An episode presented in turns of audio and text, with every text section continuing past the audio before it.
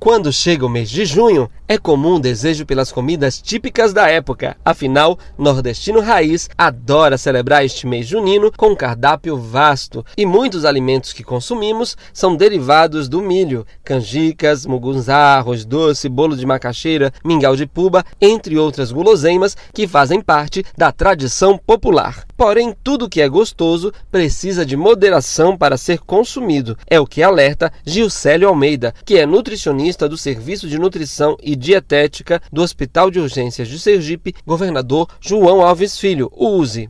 É, realmente nessa época do ano a gente tem uma comida muito mais concentrada em gordura, né?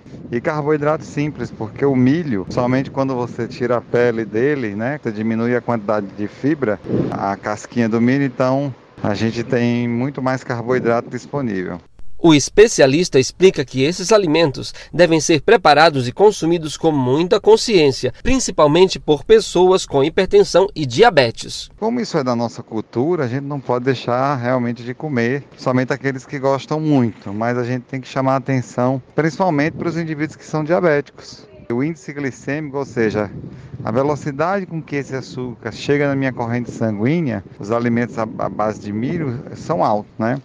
Gilcélio recomenda que o preparo das receitas que levam leite de coco, por exemplo, seja feito com produtos caseiros e não industrializados. Associado a isso, você tem a, a, o acréscimo de leite condensado, né, do leite de coco, que tem gordura saturada. De preferência, se tiver como fazer o leite de coco em casa, na hora de preparar, melhor ainda, porque evita alguns conservantes, né, que a gente tem em alguns produtos às vezes são conservantes simples, que é só sal, mas aumenta a quantidade de sódio também, que parece inofensivo quando a gente bota sal para conservar, mas aumenta a quantidade de sódio.